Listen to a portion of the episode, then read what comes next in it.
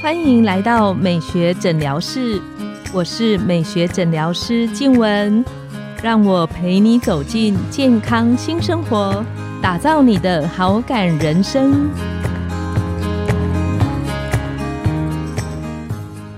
欢迎光临，我是你的美学诊疗师静文。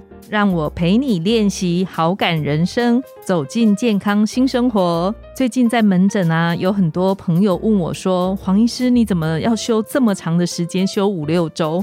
那你是要出国出去玩吗？还是去小进修？”我都会开玩笑笑笑的跟他说：“我要去生孩子，我要去坐月子。” 然后朋友也很可爱，他问我说：“哈，坐月子那怎么只有出去五六周？”在这边很高兴跟大家报告这个好消息。然后之后的那个美学诊疗室会有我们之前邀请过的来宾，整形外科张松元医师做代班主持人。那很期待之后十一月能够重新回到线上跟大家聚在一起。今天呢，我们很高兴邀请到的来宾是中医林言瑜医师。那我们请林医师跟我们线上的听众打个招呼，自我介绍。嗨，大家好，我是林言瑜中医师。今天很荣幸在静文医师要休息前，很感谢有这个机会，可以在空中跟大家讲讲关于保养的两三事。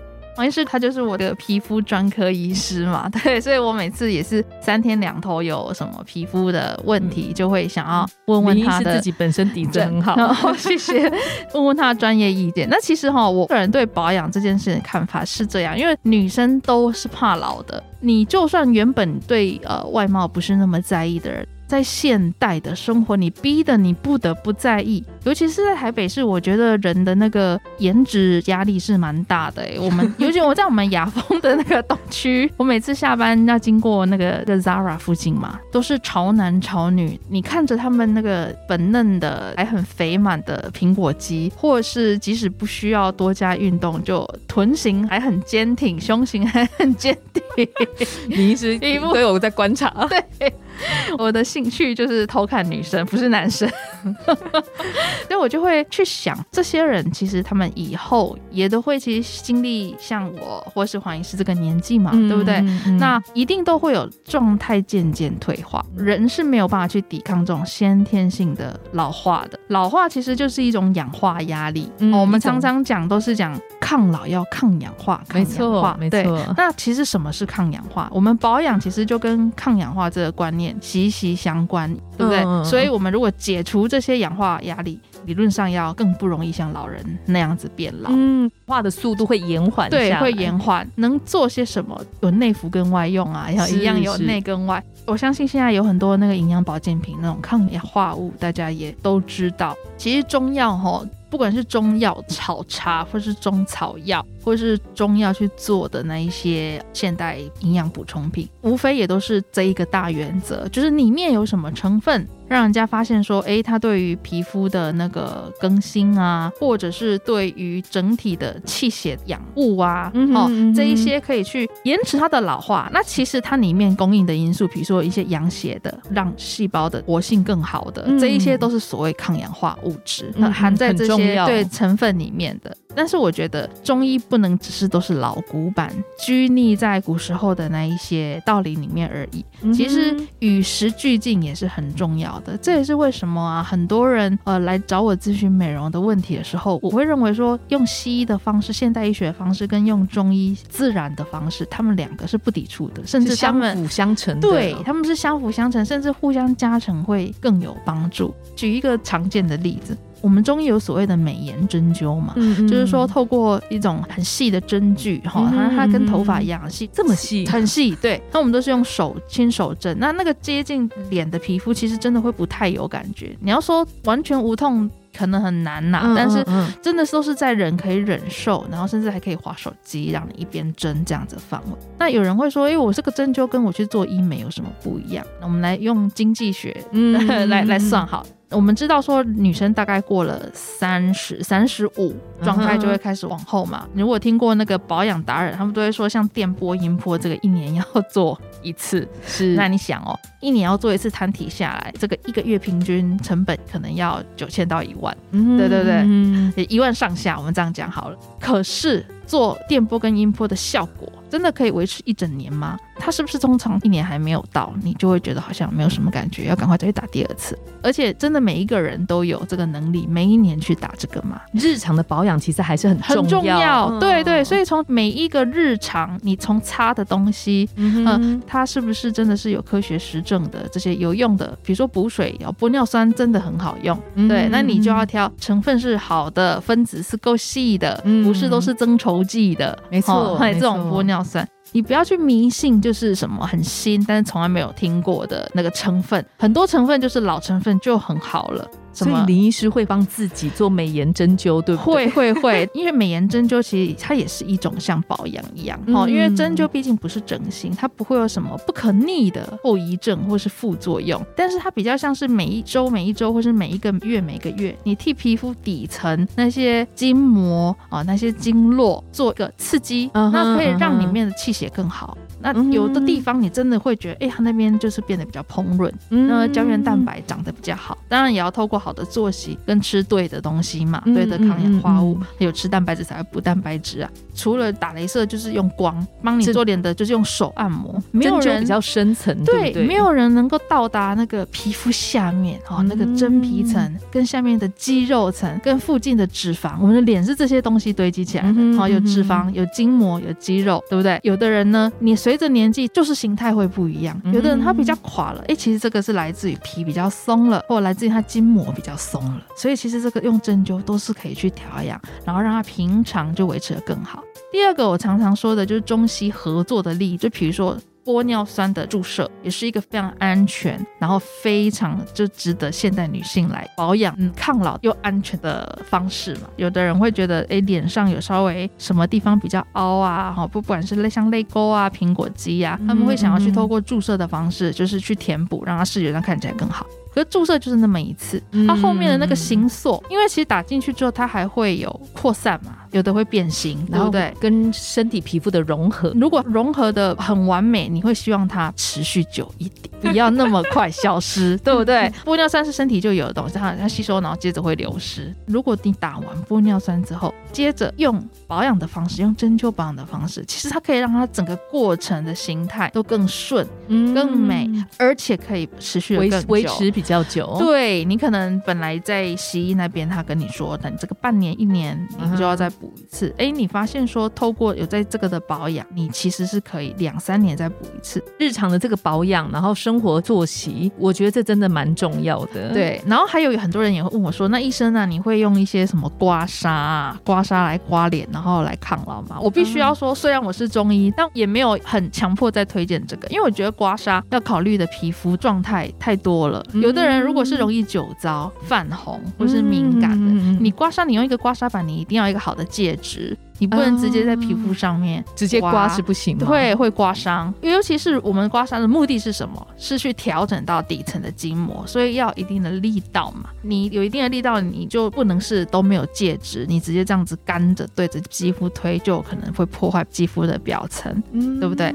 那你擦了东西，万一是又太油，然后它可能又长痘痘。所以其实要找到最适合的刮痧的介质、刮痧的力道或刮痧适合的人啊，肤质的肤质。嗯，对应的肤质，对，这个也要经过医师的评估评估咨询，然后真的他说可以，你再去实施。所以我不否认刮痧的益处，但是它有很多要注意的先决条件。因为我一直以来都有长期在自己帮自己用针灸的嘛，尤其是我有时候还要在镜头前面出现，然后可能会去录一些节目录影什么，我回家看看那个回放，也都会很在意，就是脸的线条是不是有松垮。所以其实，如果这些是透过美颜针没有办法改善的，我也会毫不犹豫就去咨询医美的意见。那像很多朋友会问说，说它容易水肿，那关于像水肿的这个部分，嗯，从林医师的角度，有什么可以做来改善消水肿？哎，其实这个倒是真的有很多消水肿的差异。像女生啊，女生就是适合要养阴消水。你可以用黑豆水，再加一些那个玉米须。其实是就有一味中药，就叫玉米须，很常被用在那个减重的排水的一些茶饮里面啊。因为这些都是我们在做减重的那个疗程的时候，也会开给患者的成分，所以其实都蛮安全的，很建议大家用。那如果担心口味，也可以加一点山楂，山楂还有一点除脂消油脂，这样子喝起来会蛮好喝的。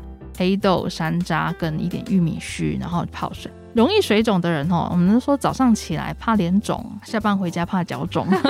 对对对，容易水肿的人，他就是那个水分的代谢。其实这个就是像我们前几集有讲到的，你流汗、大便、小便这三个东西，回去再检视一下，哦，有没有排不够的地方。除了这个以外，喝这种茶饮就是帮助你从大小便再把那些水排出去。但是其实我觉得最好的方式还是流汗，以流汗运动其实促进那个循环，循环那最快。我们都知道汗液排的不只是水，其实汗液排的还有很多毒素，甚至是情绪造成的毒素。所以我会觉得，还是推广运动发汗这件事情，不管是养颜美容、维持身体健康、提升免疫力，这个都很重要。我觉得，我如果我要讲保养抗老到老，我现在觉得最重要的三件事情，第一个，林医师离到老好像有一段很长的距离，到老应该说到身体变很。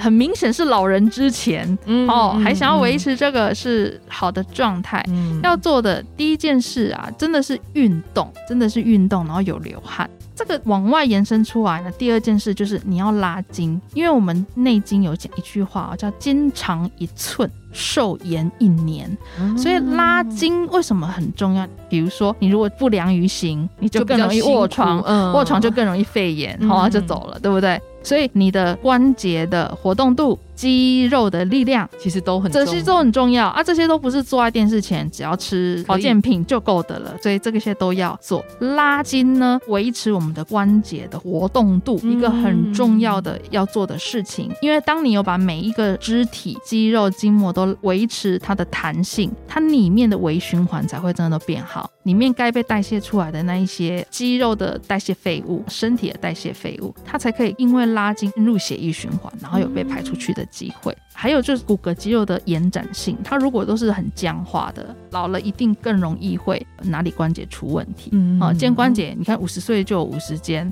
哦 然后六十岁之后，有的人就开始换膝盖，哦，对不对？啊，接着就是腰要开刀的，那这一些要怎么避免？其实都是你在还没到六十之前，提早的概念，提早对，提早有在拉筋，你有在保健。有在顾好你的肌肉力量，跟你的排汗、你的心率的那个节律，嗯，这个是最重要啊。这个是功能性的。第二个呢，就是我刚刚讲的脸部看起来的样子。你的保养，你就是不要想说年轻的时候二十几岁，如果只有随便擦什么开价的就很好。现在好像怎么好像不行。如果你已经察觉到真的你有在退化了，那就代表你要 upgrade 你擦的东西了。那当然你不要盲目去迷信，就是什么新成分。我觉得就是东西贵吼，的确是一分钱一分货。但是有的也只是因为广告，但是 并没有什么真的是有效成分，那个我们也要记得去避开。没错啊，所以其实这个你找专业的最合适嘛。你如果想要问怎么擦，该擦什么保养品，就是问我们的黄医师嘛。好，像想要问呢，该吃什么中药，就可以来找我。对，我觉得这个是第二个可以做到的事情。还有就是整形的医美啊，不用怕。啊，不要回避。我们真美颜针很常遇到一群人，他就会说：“医生，我我就是怕做医美啊。”他其实是从来没有去试过，他就怕，但是他还是在意他的脸。那我也希望美颜针帮他解决所有的事情，他的斑点、他的干斑、他的抬头纹很深很深的抬头纹。像这一种，我们就会说，如果你是斑点的问题，其实打镭射更快啊，不会硬要把它说，哎，那我们来针灸。嗯，真的针灸就不可能让色素退掉，就是要透过光的能量。所以其实适当聪明的运用医学美容、中西医合作，嗯，我觉得这个是我很相信的观念，就保养加治疗，然后有提前预防的那个概念。对，因为当你都了解，你不就不会怕了。有些人不了解才会说怕。打肉毒、打玻尿酸有什么好怕？打波打音波 也没有什么好怕啊！只要你是在专业的医师的评估，你的状况适合。那可以问问林医师，就是我们如果线上听众关于中医的一些保养的保健的部分，我们可以去哪里能够找得到林医师呢？我们的诊所啊，就在东区的那个 Zara 附近，忠孝敦化站。然后刚刚林医师有提到你的粉砖，我的粉砖是那个林言瑜美颜中医师，就是我的名字。你如果打美颜中医师也会找到。我的研是那个研究的研，改成女字旁，陈妍希那个妍。于是于天的于，唱榕树下的于天。我的粉砖都会分享很多我平常保养的观念。再就是中医，比较像是我个人见解，我不喜欢写跟大家都一模一样的卫教文，因为那个我自己也读不下去。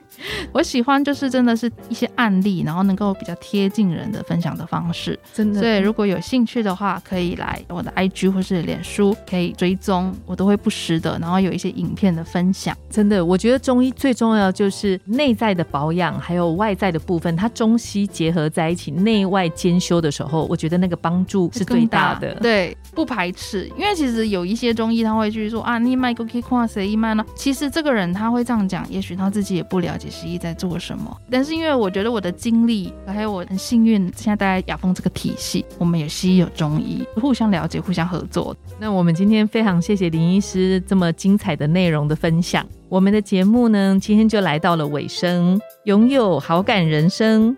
就从今天开始，每周一、三、五晚上十点，带你从日常的好感练习，共创健康美学新生活。美学诊疗室，欢迎再度光临，我们下次见，拜拜。